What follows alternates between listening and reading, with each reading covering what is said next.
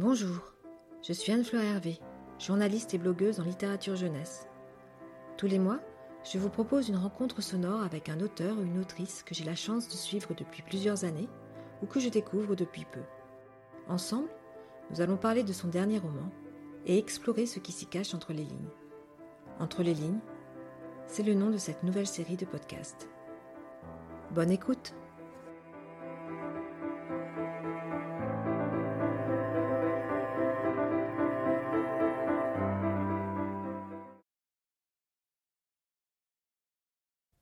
Le cinquième épisode d'Entre les lignes est consacré à Tenir debout dans la nuit, le dernier roman en littérature jeunesse d'Éric Pessan, paru juste avant le confinement à l'école des loisirs.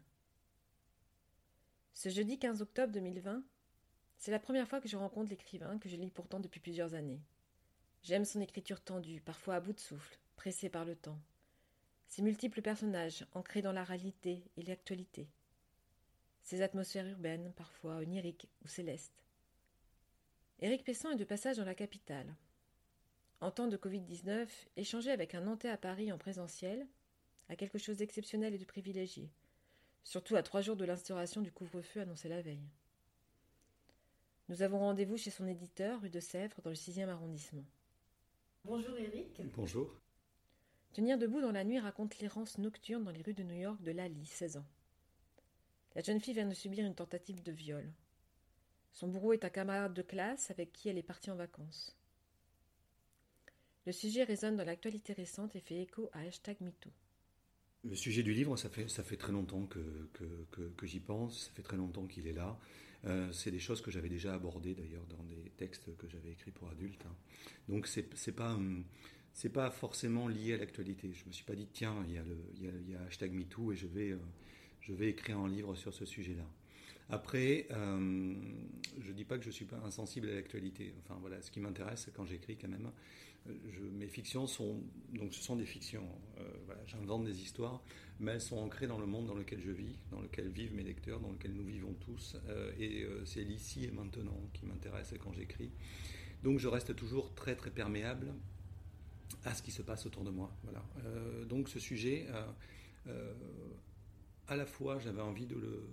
Je m'étais dit qu'un jour ou l'autre, je le traiterais dans un roman pour adolescents, puisque je l'avais traité que pour adultes. Euh, et puis, euh, voilà, en effet, cette libération de parole euh, m'a donné envie de. m'a plutôt poussé à me dire tiens, là, c'est le moment. Voilà, je, vais le, voilà, je vais le faire.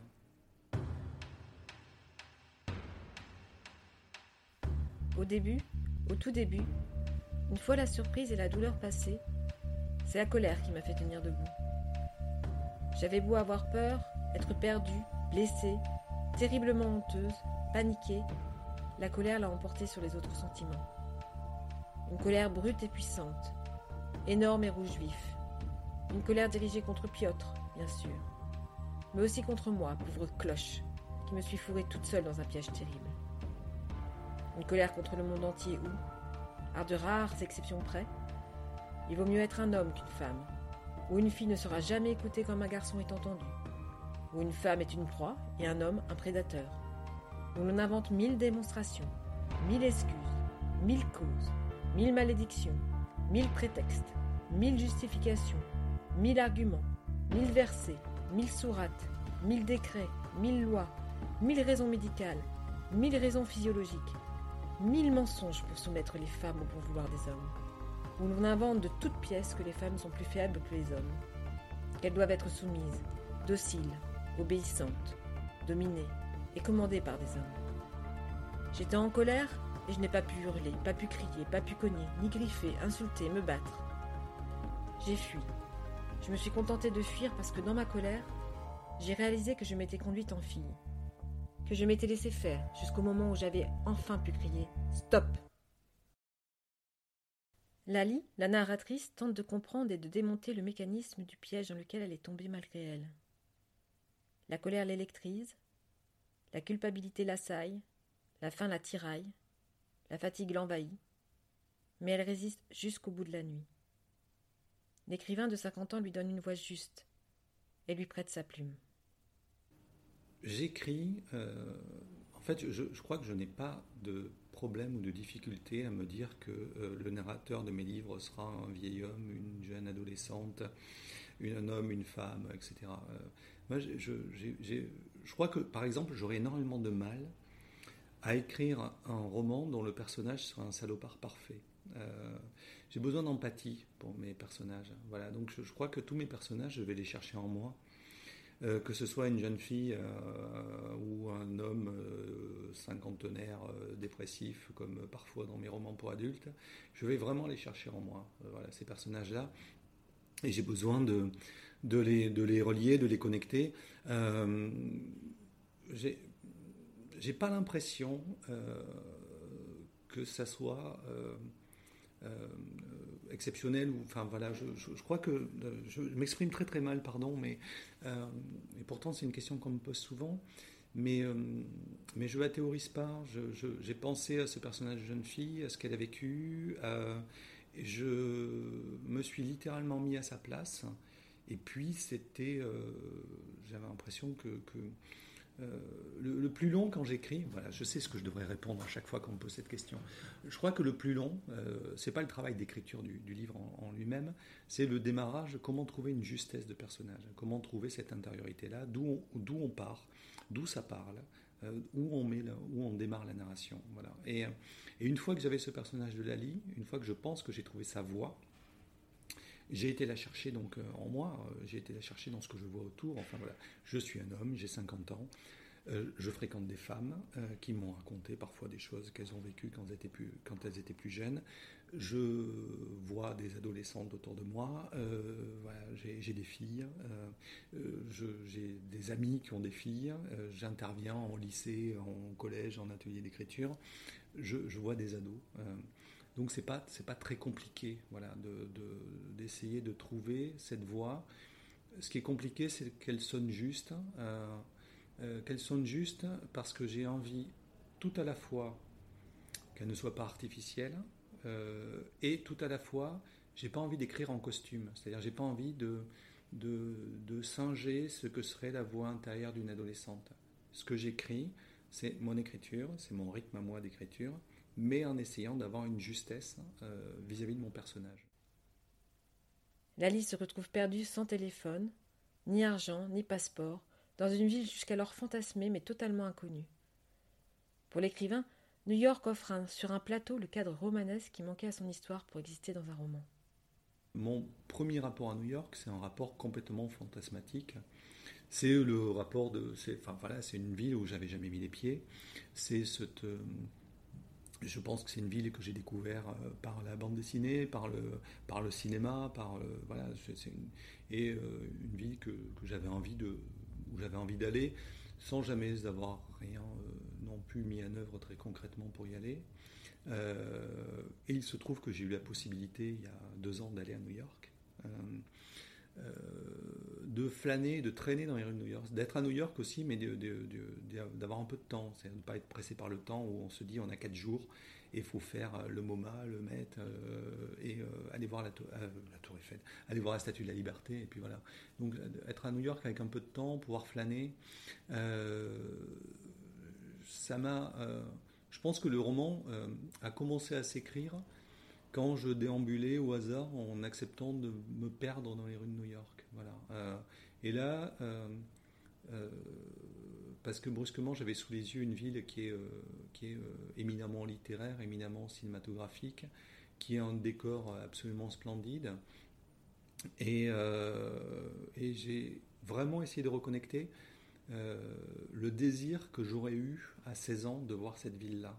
Et pour moi, c'était complètement impossible. Euh, de mon milieu d'origine, on ne voyageait pas et donc on n'avait pas non plus traversé l'océan. Il ne faut pas rêver. Euh, j'habitais à Bordeaux, on passait les vacances dans les Landes, euh, d'où vient le berceau de la famille. Point.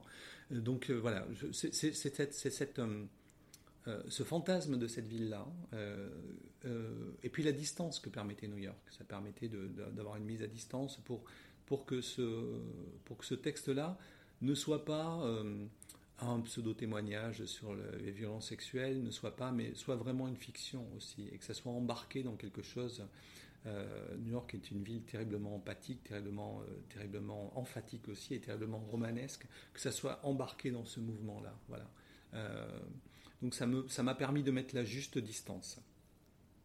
Tout au long de sa déambulation, Lali fait des rencontres furtives dans les rues de Brooklyn et de Manhattan et prend des photos avec son petit appareil compact resté dans la poche de son blouson. Je fais jamais de photos justement quand je quand je quand je voyage, mais euh, euh, j'ai toujours un carnet j'ai toujours un stylo incarné sur moi voilà et et quand je me baladais un peu au hasard dans New York, j'ai noté des, des, scènes que j'ai vues comme ça. Donc en fait les photos de les photos de Lali, euh, je les ai presque pas décidées. C'est des choses que j'ai vues. Voilà, c'est des choses que j'ai vues et que j'ai notées sur le. Euh, j'aime beaucoup ça. Euh, noter sur le motif, comme on dit qu'un peintre euh, va sortir son chevalet et peindre la Sainte Victoire euh, en, se, plaçant en face de la Sainte Victoire. Eh bien, voilà, c'était des impressions que j'avais notées un peu comme ça en me baladant principalement dans Brooklyn et Manhattan. et voilà, j'ai offert mes impressions à Lali et ce sont devenues des photos qu'elle a, pu prendre. et ensuite, les personnages qu'elle rencontre, certains sont venus de, rencontres que j'ai pu faire en me baladant. Alors, je ne me suis pas fait siffler par des latinos dans la rue, mais, euh, mais j'ai vu ces bandes de jeunes. Euh, j'étais dans un quartier où, quand je suis arrivé à New York, la première chose que j'ai dû faire, c'est changer de logiciel pour ne parler qu'espagnol, puisque j'étais dans un quartier cubain, il n'y avait que des Cubains autour de moi, et à l'épicerie du coin, ils ne parlaient pas américain du tout. Donc, pour aller faire mes courses, je parlais espagnol. Voilà, euh, ce, qui, me va. Euh, et euh, ce, serveur qui veut lui rendre service et qui ne peut pas lui rendre service, je l'ai rencontré, j'ai discuté avec lui.